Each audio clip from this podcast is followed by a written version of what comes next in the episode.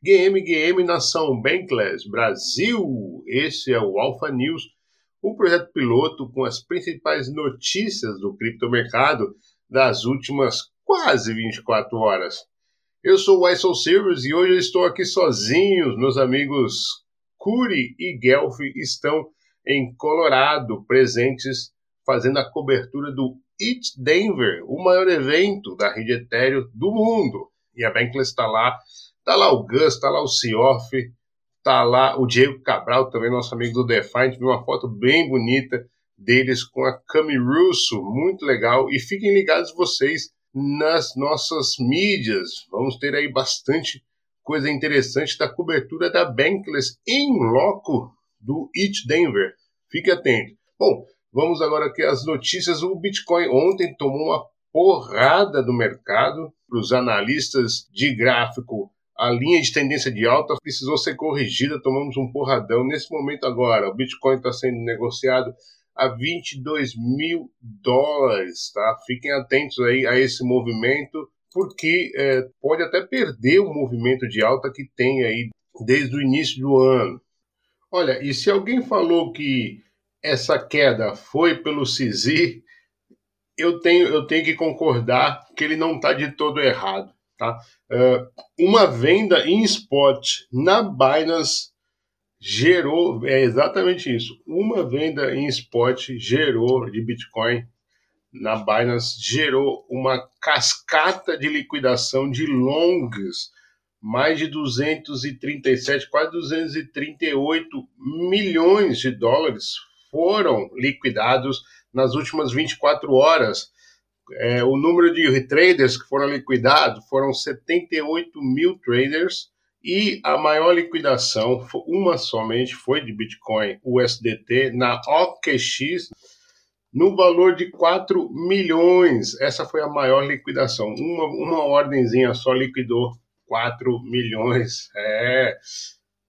Que tragédia ali, hein? Será que foi o CZ que vendeu seus bitcoins ali, rapaz? Ei, ai, ai, olha aí. Eu falei para deixar o homem quieto.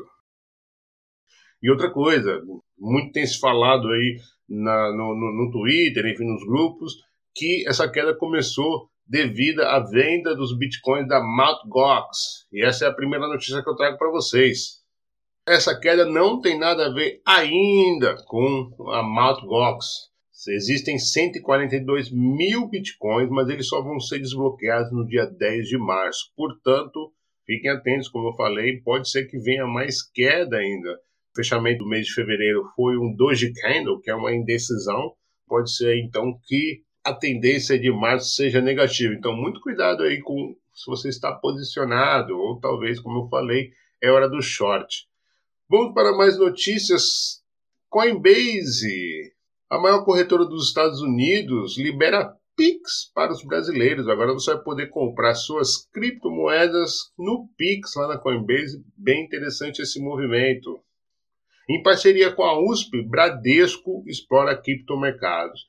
É a Universidade de São Paulo, que é uma das mais renomadas da América Latina, fechou agora uma parceria com o Bradesco, a USP, que recentemente fez, abriu um concurso para professor titular na emenda do concurso havia lá blockchain e criptomercado. Bem interessante. Vamos continuar com o giro aqui no Brasil. Tem bastante notícia do Brasil hoje, hein? Investidores declaram mais criptomoedas em janeiro de 2023 que nos últimos sete meses. É, o pessoal está preocupado aí com essa nova legislação, né? Tem declarado mais a Receita Federal do Brasil. E você, está declarando as suas criptos à Receita Federal? CVM anuncia que não vai regular serviço de staking e renda passivas, ao menos por enquanto. Essa notícia foi declarada pelo João Pedro Nascimento, presidente da instituição, e o questionamento surgiu após o caso SEC Kraken, lá nos Estados Unidos, onde a SEC, como já falamos aqui até no Alpha News, tem apertado o cerco aí, principalmente com relação aos stakes feitos pelas corretoras centralizadas. Segundo o presidente da CVN, não tem interesse em olhar para isso nesse momento. E o Banco Central vai anunciar a blockchain do Real Digital nas próximas semanas.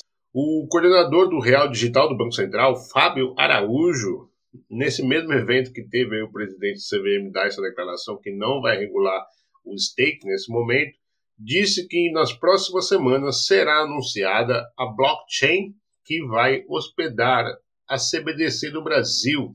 A gente já ouviu, já ouviu que testes foram feitos na Stellar uh, e também na Polygon, também viu algumas coisinhas interessantes. Vamos lá ver. Qual, qual é a blockchain que você queria que o Real Digital fosse instalada? Solana? Mercado Bitcoin anuncia tokenização de projetos voltados à reciclagem de lixos e vendas diretas. Eu achei muito interessante essa notícia.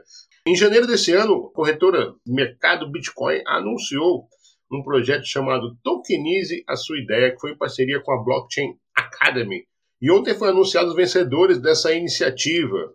Um dos projetos eu achei bem bacana é voltado para a reciclagem de lixos eletrônicos, chamado Coleta Geek, uma organização não governamental. Esse modelo foi implementado em São Caetano do Sul e a dinâmica de criação de competição voltada para descartes de resíduos eletrônicos nas escolas do ensino básico do país. Achei muito interessante, mas ainda através de jogos eletrônicos. Segundo o fundador da ONG, Fabiano Holtzman, apenas 3% do lixo eletrônico no país são reciclados. Isso realmente é um problema e achei bem interessante. E uma outra iniciativa que foi vendedora, e essa eu achei fantástica, é uma plataforma de pagamentos voltada à cadeia de vendas diretas para os consultores que trabalham de porta em porta. É, sabe aquela revistinha que você compra o seu perfume, o jarro das suas flores, etc.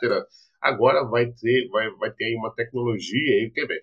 Vão começar a inovar aí, aliar a tokenização, ou seja, você vai poder é, pagar aí, receber através de criptomoedas. Então, bem interessante, estou bem bullish. E já pensou, pessoal? Agora, junto com o boletim ali dos perfumes, cosméticos e etc., vem ali um QR Code para você receber Bitcoin. Muito interessante isso. Continuando aqui, a Polygon lança serviço de identidade descentralizada baseado em provas de conhecimento zero. O serviço Polygon ID usa provas de conhecimento zero, né, ou ZK Proof, que usam técnicas criptográficas para permitir que usuários verifiquem a sua identidade online sem que suas informações confidenciais sejam reveladas ou potencialmente armazenado por terceiros. Isso é muito revolucionário. O que, que isso quer dizer, meu camarada, minhas amigas? Significa que eu vou poder, em algum site, em alguma plataforma que exige que comprove, né, faça ali o famoso conheça o seu cliente, ou KYC, eu consiga provar que eu existo, que eu estou legal, que eh, faço minhas contribuições normalmente estou em dia, os impostos, etc., mas sem revelar a minha identidade. Então, isso eu achei fantástico, ou seja, o ISO Serious pode continuar mantendo a sua identidade